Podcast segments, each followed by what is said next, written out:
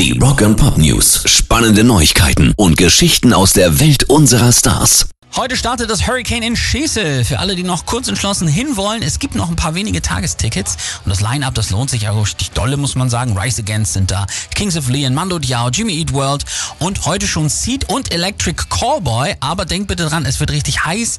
Nehmt also Sonnenschutz und vor allem auch genug zu trinken mit. Also auch ohne Alkohol ein bisschen was. Aber keine Glasflaschen dran denken, ne? Die sind auf dem Gelände nämlich verboten.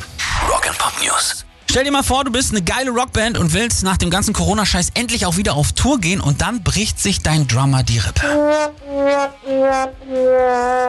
So ist es Motley Crew ergangen. Tommy Lee hat es wahrscheinlich beim intensiven Liebesspiel mal wieder übertrieben und konnte gestern beim Gig in Atlanta nur die ersten fünf Songs spielen, musste danach die Sticks an seine Vertretung abgeben und die ist nicht irgendwer, sondern auch ein Tommy, nämlich Tommy Clufidis, der Drummer von Ozzy Osbourne, der auch mit Nicky Six und Rob Zombie bei den LA Reds trommelt. Also das geht schlechter.